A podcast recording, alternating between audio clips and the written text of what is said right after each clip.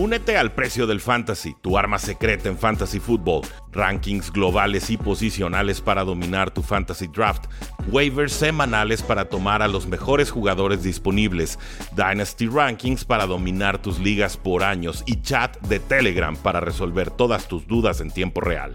Visita stam.store diagonal precio NFL o da clic al link en este episodio para suscribirte.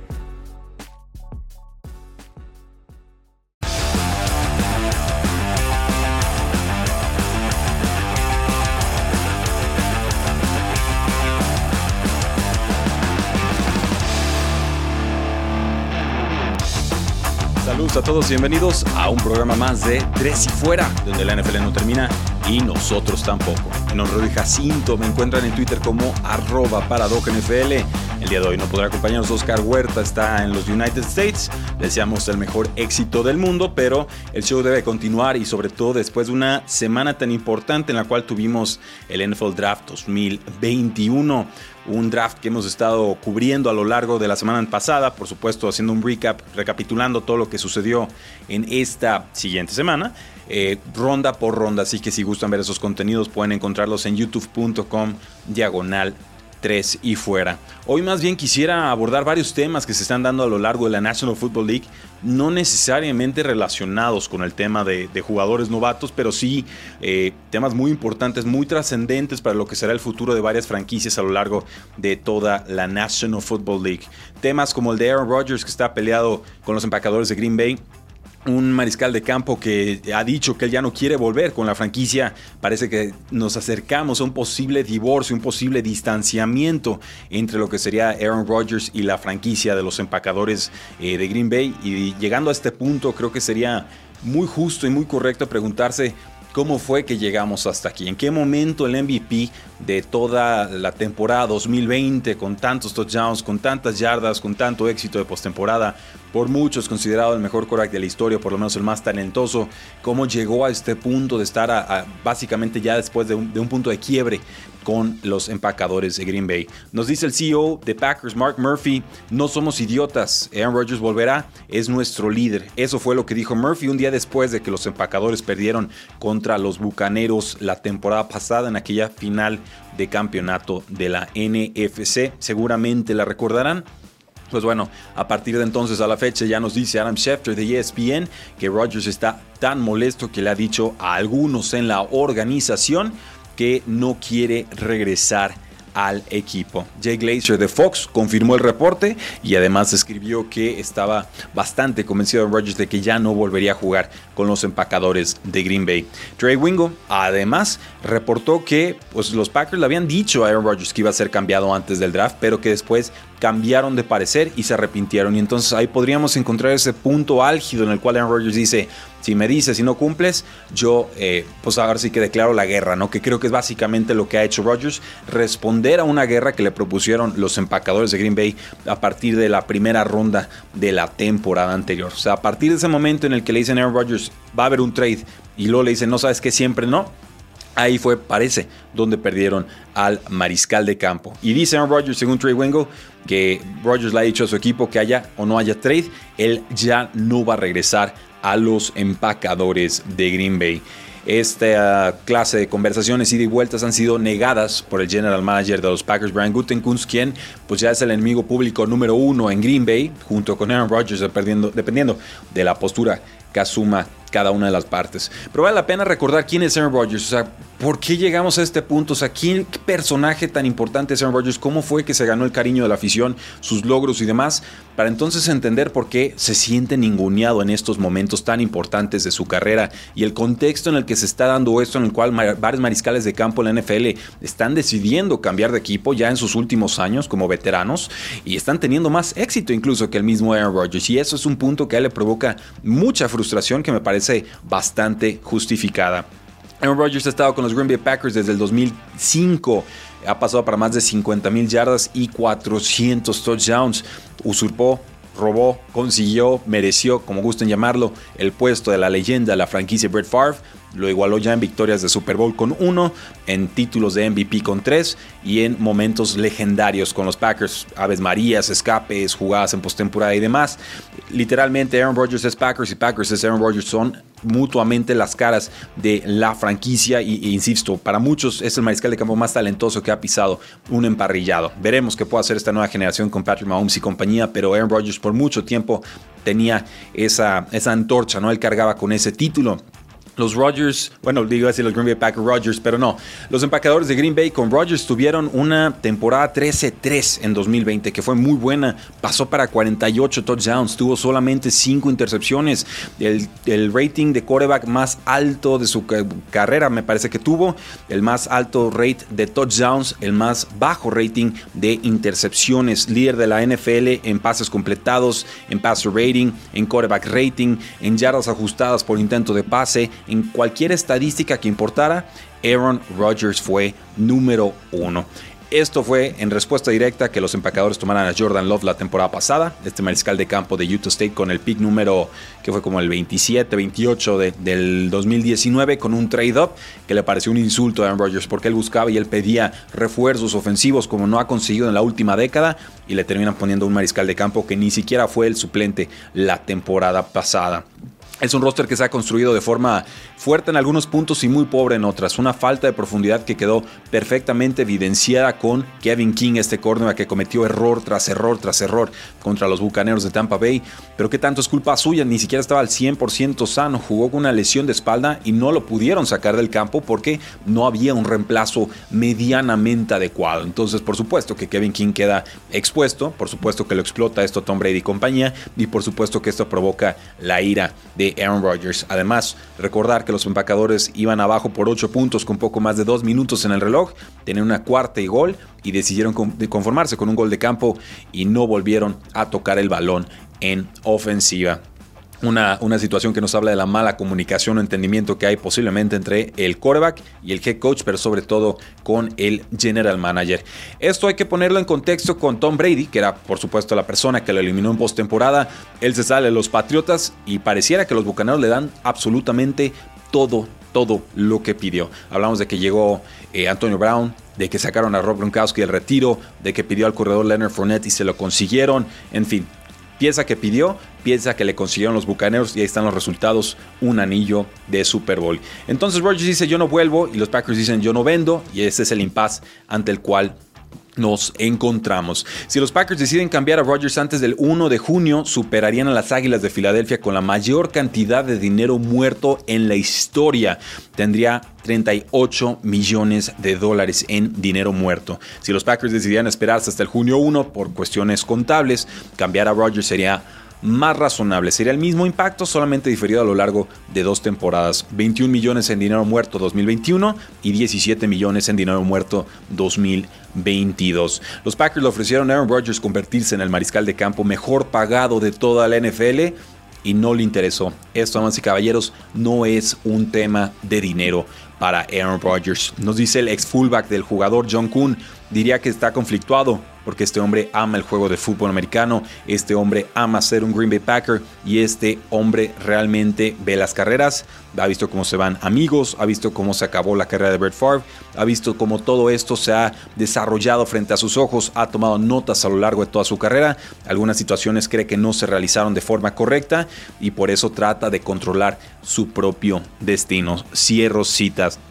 eh, si hablamos de Brett Favre, bueno, su opinión debe de importar en este asunto, ¿no? Finalmente fue el primer y principal afectado por Aaron Rodgers al inicio de su carrera. Pues nos dice, conociendo a Aaron, y creo que lo conozco bastante bien, si tiene cuentas pendientes con alguien, llámese una organización, un jugador, o un archirrival, o familia, o amigos, no va a ceder. Si conozco a Aaron Rodgers, él no va a jugar. Ahora, va a dejar en la mesa mucho dinero, pero él ya tiene bastante, bastante dinero. Y luego entra Terry Bradshaw, ¿no? El que, el que menos figura en todo esto, ¿no? El, analista coreback de, pues de la retaguardia, ¿no? Así de la última guardia, diría yo, porque yo ya lo veo muy desconectado de la realidad de la NFL. Respeto su carrera, respeto lo que fue como analista, pero sinceramente su opinión me pareció eh, de pobre patética en estas instancias, pero las voy a leer de todas formas porque creo que nos hablan sobre cómo eran las cosas antes y cómo son ahora. Y nos dice Terry Bradshaw. Eh, Que Aaron Rodgers esté molesto me demuestra lo débil que es, dijo Terry Bradshaw. ¿A quién le importa si toman a alguien en el draft? Es el tres veces MVP de la liga y le preocupa a esta persona que acaban de seleccionar el año pasado con su primera ronda. Y si está enojado, bueno, no lo entiendo. Pittsburgh eh, seleccionó en su momento a Mark Malone con el pick número uno, a Cliff Stouts en la tercera o cuarta ronda. Me llegaban los quarterbacks rivales de todos los ángulos. Lo acepté porque cuando iba a práctica no estaba preocupado por esos jugadores. No me asustaba ni un poco. No entiendo por qué está tan molesto con los Green Bay Packers. Esto pues por supuesto da hasta risa que se compare Terry Bradshaw porque a nivel de quarterbacks eh, muy bonitos sus anillos, pero él no fue el factor principal por el cual ganaron esos anillos. La realidad aquí es que eh, Aaron Rodgers ha sido muy paciente, ¿no? Desde los años del head coach Mike McCarthy ha sido muy, muy, muy paciente. Y entonces llegamos a estas instancias en las cuales el equipo no mejora, el equipo no refuerza, el equipo no le da ese receptor número 2 que, busca, el equipo le quita su centro titular, el equipo no escucha, el equipo no lo toma en, cuenta su opinión y, finalmente dice, yo ya estuvo, sáquenme de aquí, yo ya no quiero saber nada con ustedes. O el GM Gutenkunz o yo, escojan y esa es la decisión que deben de tomar. Y nos dice Bradshaw, que es lo que haría él si fuera el, el, GM de los Green Bay Packers, ¿no? que gracias a Dios para ellos no, no lo es. Dice, no cedería, dejaría que se quejara, dejaría que llorara, que se retire, 30, tiene 38 años, que adelante, que se retire, ahí nos vemos. Soy muy rudo con esta clase de cosas y hace que se vea muy débil Aaron Rodgers. Es mi forma de ver las cosas, se ve muy débil. O sea, pareciera casi como si Trump estuviera denunciando a Aaron Rodgers, no, este, yo soy fuerte, él es débil. En fin, eh, simplemente me parece que son comentarios que están fuera de lugar y que no eh, tienen contexto y que no relativizan o no, no ponen un verdadero énfasis en lo que fue, en lo que es Aaron Rodgers y el por qué está absolutamente molesto. Que yo sé que Aaron Rodgers por momentos ha sido difícil de entender a lo largo de su carrera, pero yo, yo en este caso específico estoy del lado del jugador. Y si yo tengo que escoger entre un general manager que no le cae bien ni a su madre y un quarterback que es histórico, que va a entrar inmediatamente al Salón de la Fama y que viene de ser el MVP de la liga, para mí la decisión es muy sencilla. Adiós General Manager, alguien más puede hacer tu trabajo, pero no vas a encontrar a otro Aaron Rodgers. Y si sus reclamos además tienen razón de ser, pues mucho con más razón yo estaría apoyando al jugador. Si Aaron Rodgers decide retirarse no jugar en esta temporada regular, habrá, tendrá que regresar 23 millones de dólares en bono por firmar que le debería a los Packers y además tendría que entregar 14.7 millones de dólares en espacio salarial. Ha cobrado 240 millones a lo largo de su carrera, sin contar patrocinios y por supuesto, si decide retirarse, podría aplicar la Carson Palmer o la Brett Favre decir yo me retiro y no me reactivo en la NFL hasta que sea cambiado de equipo. Y si los Packers decidieran pues no mover pieza, perfectamente lo vería feliz como anfitrión de Jeopardy. Pero ¿qué opinan ustedes, damas y caballeros? Háganos saber en la casilla de comentarios, suscríbanse al canal y activen la campanita de notificaciones. Ya volvemos. Quedan temas en la mesa. Ya regresa Tres y Fuera. Regresamos. Tres y Fuera. Regresamos a Tres y Fuera, donde la NFL no termina y nosotros tampoco. Este programa que está dentro de la cartelera de cuarta y gol. Yo soy Rudy Jacinto, me encuentran en Twitter como arroba NFL y acabamos de discutir sobre si Aaron Rodgers se quedará o no con los Packers. Preguntan eh, en qué equipo podríamos ver a Aaron Rodgers, qué equipos podrían estar interesados en adquirir los servicios de este jugador y cuánto costaría una posible salida de Aaron Rodgers. El equipo que más ha sonado en días recientes eran los Denver Broncos, aunque por la forma en la que se dieron esas, esas pláticas o esas filtraciones, más bien me parece que eso se dio una o dos semanas antes del draft como tal, pero que nos llegamos a enterar un poco más tarde ya prácticamente el, mero día del draft. Posiblemente por una filtración de Aaron Rodgers, como para decirle al equipo, eh, el, año pasado me lo hiciste tú tomando a Jordan Love, este año te lo hago yo anunciando que quiero salirme de la franquicia, ¿no? Entonces sería muy metódico Aaron Rodgers como lo es en el campo, para meterle el pie, digamos, a la franquicia y que realmente sientan su verdadero enojo. Yo puedo verlo con los Broncos, creo que funcionaría muy bien. Es la vieja fórmula de John Elway, ya la conocemos todos. Firmar al coreback veterano, ponerle una buena defensa, un buen ataque terrestre y dejar que haga, que haga su magia. ¿Qué le ofrecería Broncos Aaron Rodgers en cuanto a apoyo de parte de los jugadores? Dice Bob Sanz. Eh, me parece que han ido alimentando bien esa, esa ofensiva. Obviamente la, línea ofensiva tiene, tiene muchas necesidades todavía. Y bueno, más me adelanto un poco al, programa del día de hoy. Eh, la lesión, de, sobre todo del liniero ofensivo eh, ¿quién fue? Juan James, una ruptura de ligamento cruzado anterior, lo dejará fuera toda la campaña 2021. Una pieza importantísima, había firmado por 4 años y 51 millones de dólares con los Broncos en 2019. Desde entonces solo ha tenido, bueno, en 2019 tuvo tres titularidades, se lastima la rodilla, se pierde esa temporada, no juega en 2020 por el COVID-19, por, por miedo al COVID-19, no porque lo contrajera, ya se va a perder todo 2021 por esta ruptura del ligamento perdón, del, tendón de Aquiles. También dejaron ir al reserva Elijah Wilkinson en agencia libre y no seleccionaron a un posible tackle titular en el draft. Entonces sí, esa posición de tackle seguramente será una debilidad para los, eh, los Denver Broncos, tengan o no a Aaron Rodgers. Yo creo que si hablamos de Rodgers tenemos que hablar de dos primeras rondas plus, por lo menos. Yo entiendo que va a cumplir 38 años, pero es el MVP reinante y jamás en la historia se ha adquirido o se ha comprado o se ha vendido un, un MVP reinante, ¿no? más allá de la edad que tenga, más allá del equipo en el que esté. Esto sería territorio no explorado para la National Football League, pero creo que cada vez nos acercamos más a ese escenario. ¿eh? Yo, yo creo que Aaron Rodgers es un hombre de convicciones muy, muy firmes. Creo que está contento con lo que ha logrado en su carrera creo que está contento con lo que ha cobrado en su carrera. Y aquí quiere demostrar un punto, ¿no? De que, de que no va a permitir que nadie lo, lo ningune y mucho menos un, general manager que, insisto, ni su madre quiere. O sea, es un, es un, personaje verdaderamente muy gris, un personaje que salió de las líneas del scouteo de los Green Bay Packers, que han tenido buenos scouts a lo largo de su historia, pero desgraciadamente las habilidades de comunicación desde el GM anterior con Ted Thompson y con este GM, Brian Gutekunst, han brillado por su ausencia. No por ser tú el jefe del departamento de la organización como tal, eh, puedes andar por tus anchas o puedes andar sin explicarle a los involucrados por qué estás tomando ciertas decisiones y sobre todo involucrados tan claves como lo son un Aaron Rodgers. Entonces yo, yo lo podría ver en los Broncos.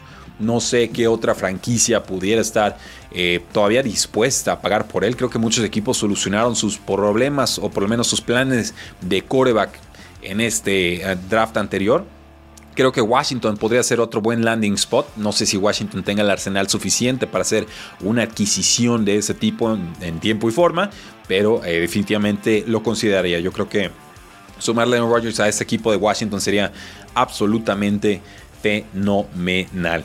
También tenemos que hablar sobre una guerra que se está dando entre los dueños de la NFL y la NFLPA que está poniendo a muchos de los novatos que van a estarse involucrando ya en las filas de la NFL en una situación muy envenenada y sumamente complicada. Esto con relación a los entrenamientos voluntarios o los famosos OTAs que por, supuesto estarán realizándose o no en las próximas semanas. Hay una especie de guerra fría entre la Asociación de Jugadores y los dueños y esta, esta información la obtengo yo de Jason Lacanfora de CBS, que me pareció un artículo muy bien logrado. Eh, los veteranos están pidiendo a los novatos, a los de primer año, los que no han pisado ni una franquicia, los que no conocen el estadio, los que no saben dónde está acomodado su locker room, los que no han entrenado una sola vez, los que no han hablado en persona con sus coaches, a esos novatos les están pidiendo que no se presenten a los entrenamientos voluntarios. Antes de siquiera firmar sus contratos, les están metiendo presión para que no vayan a instalaciones, para que ignoren las actividades eh, en persona lo más que puedan y para alinearse con veteranos que llevan ya mucho tiempo, por supuesto, involucrados con la NFLPA o esta asociación de jugadores. ¿Por qué quieren que se ausente? Bueno, finalmente están hablando de, muchas, muchas cuestiones, ¿no? Pero creo que aquí lo, lo más destacable es pues que no se quieren presentar los veteranos a entrenar porque el año pasado tampoco lo hicieron y dicen que todo salió bien. Pero aquí la trampa es que le digan a los novatos que tienen que hacer lo mismo, ¿no? Porque obviamente si los veteranos no toman esos snaps, pues alguno de los novatos los va a ocupar y entonces el puesto del veterano debería con justa razón estar en peligro. Aquí al decir, no, novato, tú solidarízate conmigo, conmigo veterano, lo que están diciendo en realidad es no te quiero dar la oportunidad de que me quites el puesto porque yo decido voluntariamente no presentarme a entrenar. Es una situación que el head coach Bruce Arians dijo que era completamente ridícula, ¿no? Que era, que, era absolutamente insoportable por parte de los veteranos estar proponiendo algo de este tipo. Son veteranos que ya tienen su futuro garantizado.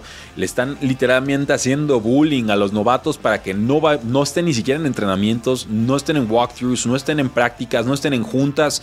Y son las, las juntas y los entrenamientos que necesitan para poder adaptarse del sistema colegial al sistema de la NFL. O sea, en realidad eh, si yo fuera gente de cualquiera de estos novatos, les digo, olvídate del veterano, ¿eh? Ese no es tu amigo. Él, tiene su plan, él tiene su agenda y su agenda no implica o no involucra que te vaya bien a ti. O sea, eso es lo primerísimo que yo le estaría diciendo. Dice un agente anónimo, están poniendo a estos niños en una situación eh, horrible. Finalmente los, veteranos tienen derecho a estar o no estar. Eso, los entrenamientos se llaman voluntarios por algo. Son hombres adultos, no necesitan esas, esos snaps, esas repeticiones. Está bien, pero dale la oportunidad a los demás de competir. Esa, es la parte donde yo eh, comparto con Jason Lacanfora que no es justo que le estén pidiendo a los novatos que no se presenten y que si se presentan entonces traten de alienarlos, no traten de aislarlos en el locker room. Me parece esa una, una situación muy muy desgraciada que los equipos y sobre todo los head coaches deberían de tomar nota para, para no permitir esta clase de, de abusos, ¿no? Los que quieran estar, que estén. Los que no quieran estar, que no estén. Pero lo que no se vale es estar presionando de como veterano a novatos que no estén porque entonces esa sí es una, situación verdaderamente desgraciada. Eh, pero bueno, ¿qué opinan ustedes? ¿Es, justa la petición? ¿No es justa la petición? Ahí nos ve en la casilla de comentarios. Eh, por supuesto, aquí lo estaremos leyendo en tiempo real. Eh, Bill Belichick dijo que el draft 2021 fue el último para una persona muy importante de la franquicia que pocas veces da la cara. Se trata de Ernie Adams, el director de investigación de fútbol y un longevo y larguísimo amigo de muchas décadas de Bill Belichick. Eh, es una persona que tiene toda clase de roles y que lo conocieron cuando se hizo el documental sobre la jugada de Malcolm Butler en aquel eh, Super Bowl contra los Seattle Seahawks. Eh, Ernie Adams fue el que diagnosticó que a los Seattle Seahawks les gustaba mandar esa jugada en específico en corto yardaje en situaciones de poco tiempo, no cuando tenían el reloj en contra, y entonces pudieron los Patriotas entrenar a, todo su grupo de secundaria, sobre todo a Malcolm Butler, para hacer una jugada en caso de enfrentarla. Y así fue como terminaron salvando un Super Bowl. Es una persona que se encarga, entre muchas cosas, al scouteo de, prospectos en el draft. Eh, no sabemos exactamente cuáles son todos sus roles. Estudio de rivales, estudio de tendencias propias, seguramente, eh, diagnóstico de jugadas y demás, pero lleva dos décadas con los Patriotas de Nueva Inglaterra y él lleva en la NFL desde 1975. Ernie Adams era eh, pues un, director, un asistente ofensivo y administrativo con la organización de los Patriotas en 1975. Se sale en 1978, llega a los New York Giants, se reúne con su amigo Bill Belichick, a quien conoció en Andover, Massachusetts, en la Phillips Academy, en la preparatoria. Eh, coinciden, platican, se conocen porque eh, Ernie Adams tenía el libro del padre Bill que es, un, es una eminencia para, el para temas de, de scouteo, y entonces ahí es donde empiezan a intercambiar notas y obviamente es una amistad que ha durado hasta estos días. Entonces, pues han trabajado juntos de la manita literal para eh, estar con los gigantes, han estado con los Browns y por supuesto han estado estos últimos 20 años con los Patriotas de Nueva Inglaterra. Ernie Adams tiene 68 años, obviamente no es el nombre más conocido de la NFL, pero eh, si Belichick dice se retira y quiero, quiero hacerle honor, creo que eh, deberíamos de poner mucha atención todos como aficionados. Y también quiero destacar algunas noticias eh, más de índole general. Por ejemplo, eh, las ventas de jerseys de los Bucaneros explotaron la temporada anterior, pasaron de casi último a primer lugar obviamente gracias a la llegada de Tom Brady. En 2019 fueron el jersey número 28 más vendido de 32 equipos y bueno, esta última temporada las ventas se dispararon 1200%, el salto más grande de la historia en cuanto a venta de jerseys de un año a otro para cualquier equipo de la National Football League. Así que bueno, Tom Brady vende, eh, gusto no, finalmente los jerseys se siguen vendiendo en la tierra de los Bucaneros. DK Metcalf será uno de 16 sprinters que correrán en la USATF Golden Games en Distance Open el próximo sábado. O sea, es una persona que necesitaba 10.2 segundos para poder eh, clasificar, ¿no? Para poder cual, calificar a las Olimpiadas y hay formas automáticas y formas eh, de como que entrar en rango para ser considerado para las Olimpiadas. Pero básicamente necesitaba 10.2 segundos para competir, según yo, todavía no ha competido y pues veremos, tiene mucha velocidad. DK Metcalf, quien no ha practicado atletismo desde que estaba en la preparatoria, en Omes no hizo atletismo, pero además eh, no es que corriera, él, bueno, sí, competía por supuesto, pero él hacía salto de obstáculos, no era una prueba de, las 100 yardas, ¿no? 100 metros la que él corría. Entonces pues se va a preparar, pidió, lo invitaron como de mentiritas, él dijo, órale, acepto y déjame preparo y, a ver qué tal. Tiene velocidad de clase mundial DK Metcalf, sí, sí la tiene, pero es una disciplina muy específica y obviamente va a estar compitiendo contra gente que toda su vida la ha dedicado a un arranque rápido, a, no respirar durante la prueba, ¿no? a zancadas rápidas, a, coordinar la alineación del cuerpo, movimientos de todo lo psicomotriz, ¿no? lo biométrico y demás. no creo que le alcance a DK Metcalf para llegar a Olimpiadas, pero sería fantástico si lo hiciera. Y vamos a una pausa comercial, regresamos a Tres y Fuera. No te vayas, ya regresa Tres y Fuera. Es hora de más Tres y Fuera. Regresamos a Tres y Fuera, donde la NFL no termina y nosotros tampoco. Yo soy Rudy Jacinto, me encuentran en Twitter como arroba NFL. Gracias a todos los que se están conectando, sintonizando en estos momentos. Eh, vamos a platicar sobre los jugadores que tomaron o que, recibieron o no la, el pick de, quinta, de quinto año, lo que fue el famoso fifth year option, los distintos equipos que seleccionan o no seleccionan a, jugadores para quedarse una temporada adicional, exjugadores que fueron tomados en primera ronda y que según su rendimiento las franquicias deciden si quedárselos un año más a un costo bastante oneroso o si simplemente dejarlos ir. Es una lista de jugadores que fueron seleccionados en 2017 y muchos de estos nombres por supuesto les van a resultar conocidos, pero van a haber otros que van a decir, ¿y, este qué pasó con él? ¿no? Por supuesto que no tomaron su opción, pero sigue activo en la NFL. Y, es una lista importante, es una lista significativa. La mayoría de los jugadores sí han recibido esta opción de quinto año, sí la tomaron sus equipos.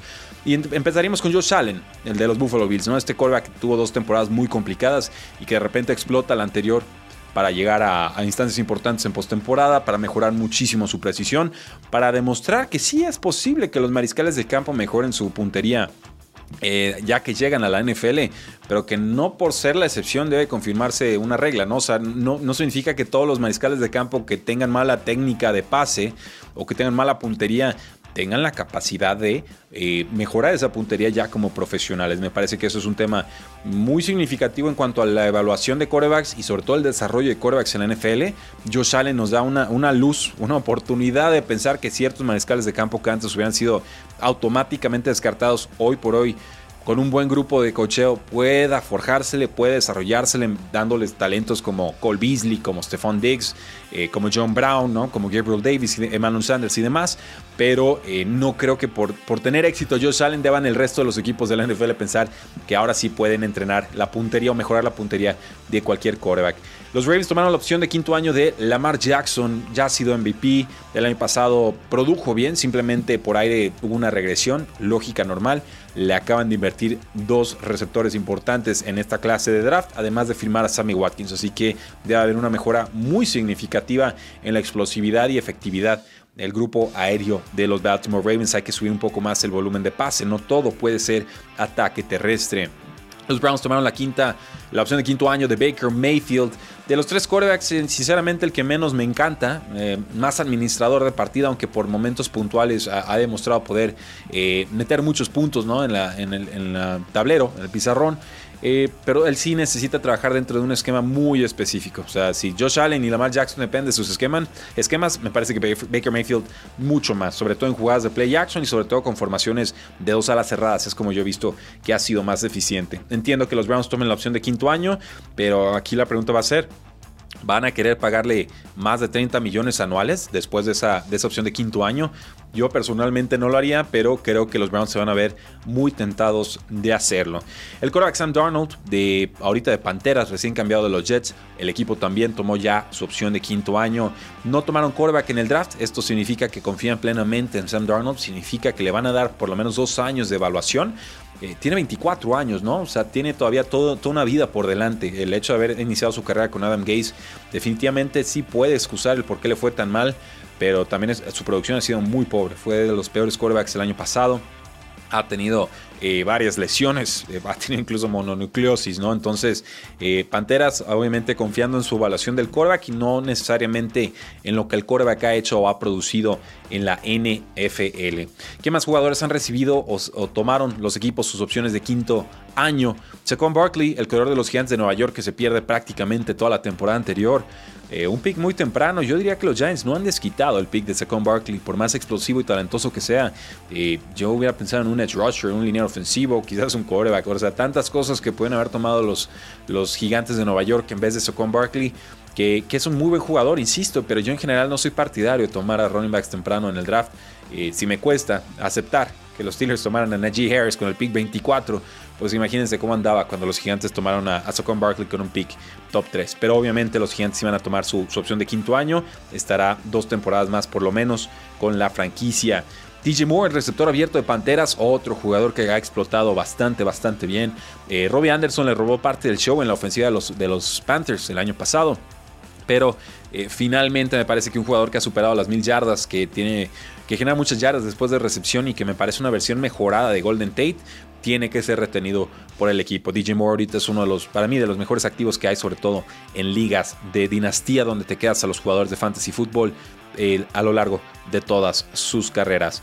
Eh, Calvin Ridley de los Falcons, por supuesto, el heredero de Julio Jones, Oscar Huerta, pues no le fascina tanto como a mí, a mí me parece un jugador absolutamente extraordinario, sí un poco más veterano ya en los 26 años, pero parece que en touchdowns, en yardas ha producido con y sin Julio Brown, Julio Brown, con Julio Jones. Julio Brown no existe en la NFL, sería Antonio Brown el que tenía en mente, pero obviamente lo iban a retener los Falcons. El guardia Nelson de los Colts, digo, uno de los mejores lineados de toda la NFL, por supuesto que los Colts lo iban a retener es el mejor en estos momentos en la posición de guardia. El tackle ofensivo Mike McGlinchey. Aquí entramos quizás en nombres que no son tan dominantes, pero que finalmente no te interesa perder.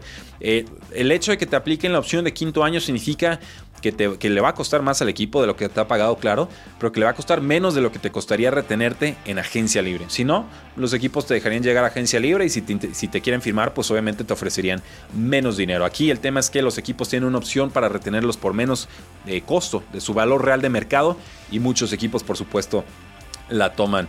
Eh, Isaiah Wynn, este tackle ofensivo de los Patriotas, inicia su primera temporada muy lastimado, no tiene el tamaño prototípico para jugar la posición de tackle, eh, pero me parece que ha jugado bastante bien, me parece que ha cumplido, me parece que han desquitado los Patriotas esa selección.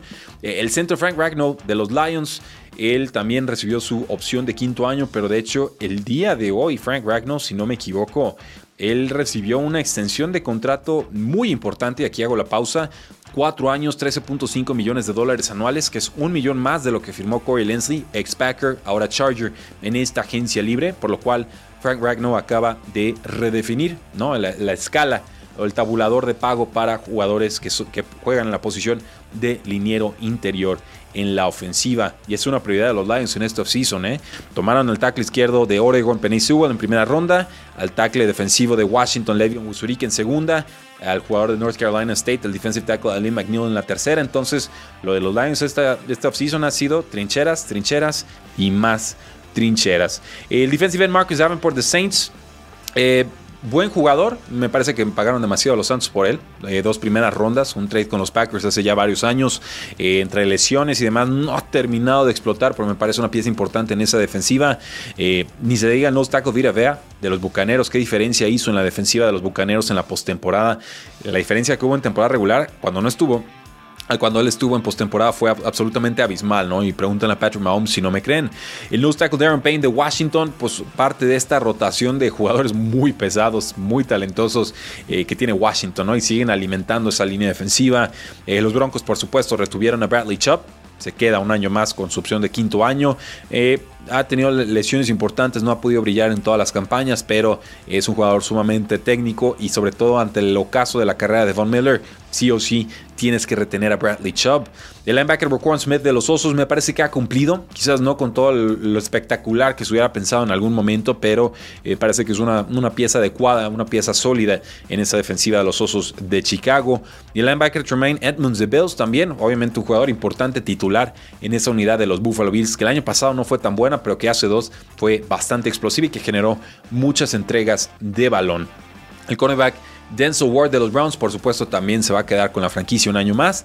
Ni se diga el cornerback Jair Alexander, el, el, de los Packers, pues bueno, eh, un jugador absolutamente fenomenal top 3 para mí en la posición de cornerback. No tiene el tamaño prototípico, pero tiene muy buenos instintos, gran condición atlética, muy explosivo y, me parece que se ha consolidado como uno de los mejores en la NFL.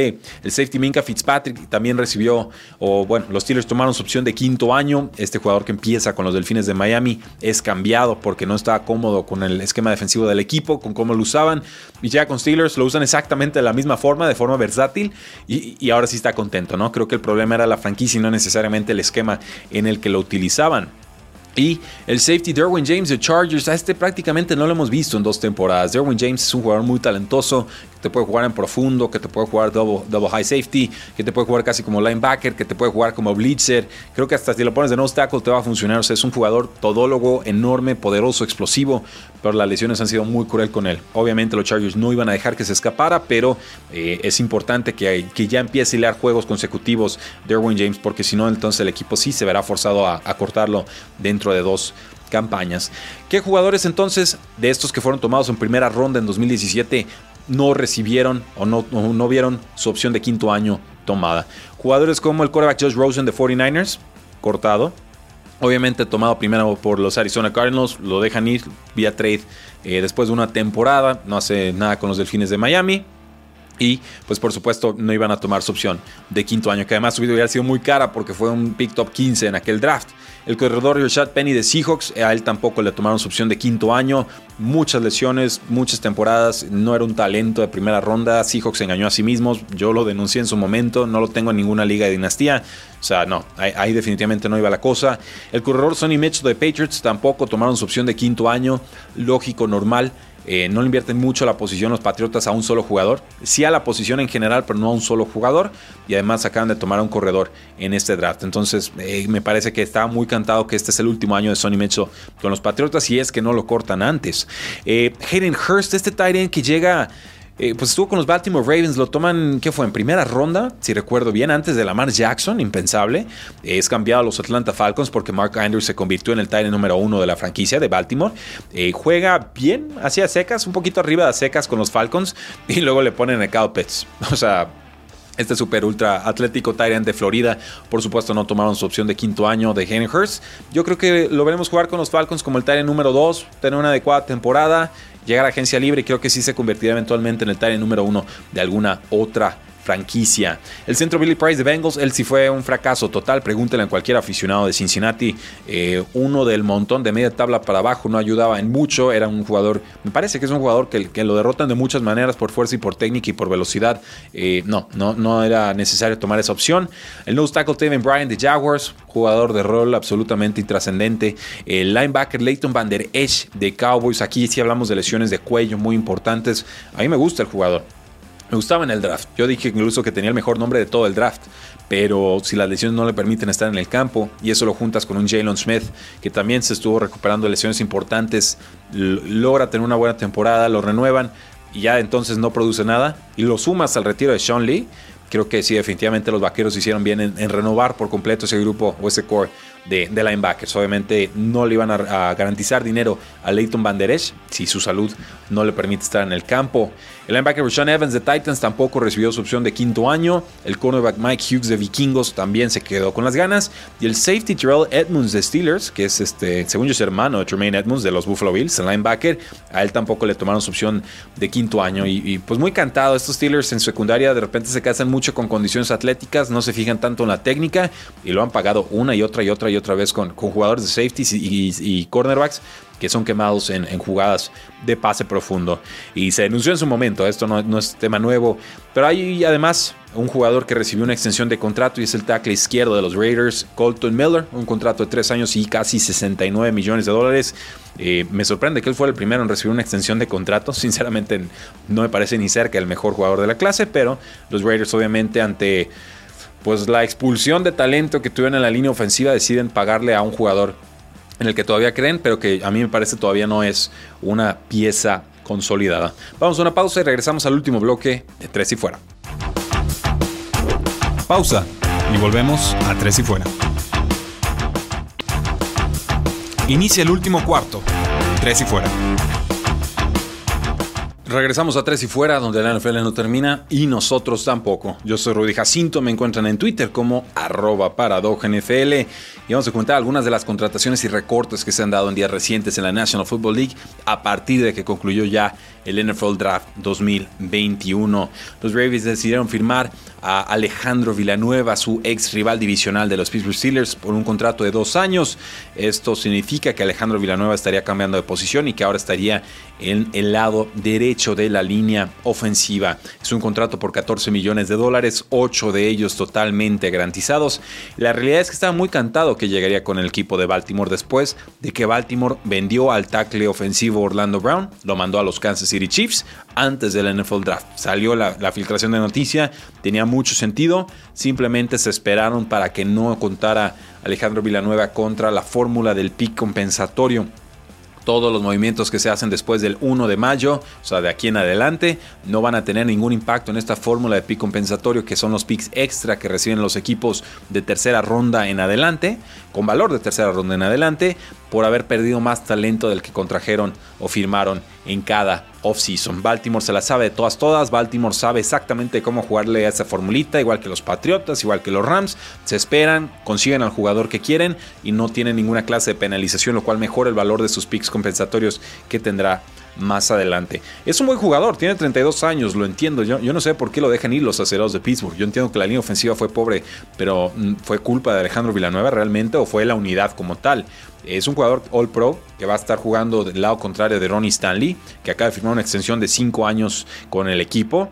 Y bueno, simplemente me parece que Alejandro Villanueva es un, es un buen jugador, un buen veterano y que va a proteger de forma bastante correcta a Lamar Jackson. El año pasado Pro Football Focus lo calificó con 78 en jugadas de bloqueo de pase, lo cual lo calificó como el número 23 mejor en ese apartado de toda la liga. Los Raiders firmaron al cornerback de Chargers, Casey Hayward, por un año y 4 millones de dólares. Así se reúne con el coordinador defensivo Gus Bradley y el coach de secundaria Ron Milus, ambos coaches de él con los Chargers. Eh, ellos le ayudaron a Hayward a llegar a ser un All Pro y tener una temporada también de Pro Bowler. Ha jugado en 129 partidos, ha sumado 385 tacleadas combinadas, 100 pases defendidos y 23 intercepciones. Además fue Pro Bowler en 2016 y en 2017. Así que los Raiders juntan ahora a Casey Hayward con Trayvon Mullen, con Damon Arnett. Y por supuesto con Trevor Moore, que es este jugador de TCU, el safety que acaban de firmar en segunda ronda del NFL Draft. Los Steelers llegaron a un acuerdo con el quarterback Mason Rudolph, una extensión de un año, según eh, reportes. Eh, un jugador de 24 años que tuvo nueve titularidades, apareció en 15 partidos en sus primeras eh, tres temporadas con los acereros de Pittsburgh. Eh, tuvo un récord de 5 y 3 como reemplazo de Ben Roethlisberger en aquella temporada 2019 en la que se lastima el codo. Completó 62% de sus pases, 13 touchdowns, 9 intercepciones, pero creo que propios extraños reconocieron que Mason Rudolph no era el quarterback del futuro para la franquicia. En estos momentos los Steelers tienen como quarterbacks a Ben Roethlisberger, probablemente en su último año de contrato y de carrera, a Joshua Dobbs, a Dwayne Haskins y a Mason Rudolph. Y el único que está firmado aquí a, futuro, o sea, después de esta próxima temporada, sería Dwayne Haskins. Los Steelers no encontraron la forma de reforzar esta posición de quarterback en agencia libre ni en el draft. Así que los planes de sucesión siguen absolutamente indeterminados. Nos dice eh, Checo Alarcón, hola, no sé si se habló de Jason McCurdy a los Dolphins, no, no se ha, no se ha hablado todavía. Eh, pero acaba de firmar. No, no, es sorpresa, ¿no? Que un expatriota llegue a los Delfines de Miami con el, por supuesto, el head coach Brian Flores, que en algún momento fue coordinador defensivo de facto de los Patriotas. Eh, pues, ¿qué les puedo comentar? ¿no? Una secundaria que, va en ascenso, que va mejorando. Y pues ya está. Simplemente es un jugador de rol en estos momentos. Ya tiene 33, 34 años. Pero fue pieza importante para que los Patriotas consiguieran por lo menos un anillo de Super Bowl más que fue contra los Ángeles Rams. Antonio Flores Quiñones dice saludos siempre pendientes de los Cowboys. Muchas gracias. ¿Cómo calificas esa primera ronda del 2018? ¿Fue 18 o 17? Ya me, ya me confundí. Eh, diría que fue exitosa. Vi, muchos nombres, por lo menos 20, 21 jugadores recibieron su opción de quinto año. Me parece que eso es una, una evaluación bastante exitosa porque lo hay temporadas eh, como la 2013, por ejemplo. Checas la, la primera ronda y, no había dónde esconderse, ¿eh? ¿no? Sálvese quien pueda. Uno de cada 20 picks. Parecía que, que podía ser un posible eh, acierto. Eh, Marcus Gilbert se retira, este exjugador de los Pittsburgh Steelers, el tackle derecho, se va después de 10 temporadas con el equipo, fue miembro del equipo campeón de Florida del 2008. Fue tomado por los Steelers con el pick 63 global en el draft del 2011 y como novato tuvo 13 titularidades en aquella temporada en la que Steelers gana 12 partidos de campaña regular. Es un jugador que recibió el premio Joe Green a su gran actuación. Es un premio que los Steelers le dan al novato más destacado de la temporada y fue pieza clave en aquella línea ofensiva de los Steelers y en esta ofensiva tan peligrosa que llegaron a tener los acerados de Pittsburgh con jugadores como Alejandro Villanueva, el tackle izquierdo, el guardia derecho Ramón Foster, el centro y compañero de, Florida Marquise Pouncey, el guardia derecho en su momento David de Castro y por supuesto el mismo Gilbert. Era una unidad muy poderosa que con Big Ben, con Le'Veon Bell, con Antonio Brown se convirtió quizás en la ofensiva más productiva de mediados a finales del 2010. Para desgracia de ellos nunca llegaron al Super Bowl. Creo que Mike Tomlin y, y las defensas que llegaron a tener en esos momentos tuvieron mucho, mucho que ver. Tuvo una temporada 2018 llena de lesiones, fue mandado a Arizona en 2019 por un pick compensatorio de sexta ronda, se lastima la rodilla, acaba en reserva de lesionados y decide no jugar en 2020, así que simplemente está haciendo oficial su retiro me parece una muy noble y muy destacada carrera. Dak Prescott dice que ya está prácticamente recuperado de su lesión de tobillo, que podría jugar en estos momentos si así lo deseara y también el corredor Karen Johnson fue cortado por los Detroit Lions, un jugador eh, que a mí me gusta mucho, pero que con los Lions solo tuvo 283 acarreos en tres temporadas. Pero no lo olviden, los Detroit Lions llevaban que eran décadas ya sin tener un corredor de más de 100 yardas en algún partido. En 2000, que fue en la semana 3 contra los Patriotas de Nueva Inglaterra, supera eh, las 100 yardas. No habían tenido un corredor de este tipo desde el 2013, o sea, casi una década. Cuatro semanas después corrió para 158 yardas contra los Delfines. Eh, el jugador más joven, el segundo jugador más joven de la franquicia detrás de Barry Sanders en correr para más de 150 yardas en un partido. Ya después en la semana 4 del 2019 corrió para 125 yardas contra los Kansas City Chiefs, quienes eventualmente resultaron campeones en esta campaña. ¿Qué les quiero decir con todo esto? Que voy a poner mucha atención a ver qué equipo firma Kieran Johnson. Me parece que es un muy buen talento, que simplemente las lesiones y el equipo no, no le permitieron brillar ya estaba completamente desplazado, por supuesto, por DeAndre Swift. El equipo también firmó en el offseason a Jamal Adams, a Jamal Williams, perdón, el corredor número 2 de los Packers el año pasado. Así que ya no tenía un lugar con con los Detroit Lions. Eso, eso lo tengo muy claro. Pero por ejemplo, si llegase a firmar con los Atlanta Falcons como compañero de baile de Mike Davis, quien pasa de Panthers a Falcons, yo ahí pondría mucha atención porque Karen Johnson me parece un talento superior. Y cerramos el programa de hoy con Quinnen Williams, este jugador de los Jets, no tackle, se sometió a cirugía después de romperse un pequeño hueso en el pie, nos dicen los reportes, no va a estar para OTAs, no va a estar para mini campamentos, pero parece que sí llegará a tiempo para los training camps. Así que a lo tienen, damas y caballeros, ese es nuestro programa del día de hoy. Espero lo hayan disfrutado. Recuerden que seguimos sorteando el guante de Saúl El Canelo Álvarez, firmado, un guante con valor por mil dólares estadounidenses y que podrán ganar y recibir el próximo lunes 10 de mayo. Es muy sencillo, chequen todas nuestras plataformas en Facebook, en Twitter, en Instagram y en YouTube. Ahí aparecen las reglas del concurso. Tienen que interactuar con nuestras distintas plataformas en redes sociales y con eso entran al sorteo para recibir el guante firmado por el Canelo Álvarez. Porque la NFL no termina y nosotros tampoco. Tres y fuera. No olvides seguirnos en tresyfuera.com y en todas nuestras redes sociales, Facebook, Twitter, Instagram, YouTube, Apple Podcasts y Spotify, porque la NFL no termina y nosotros tampoco. Tres y fuera.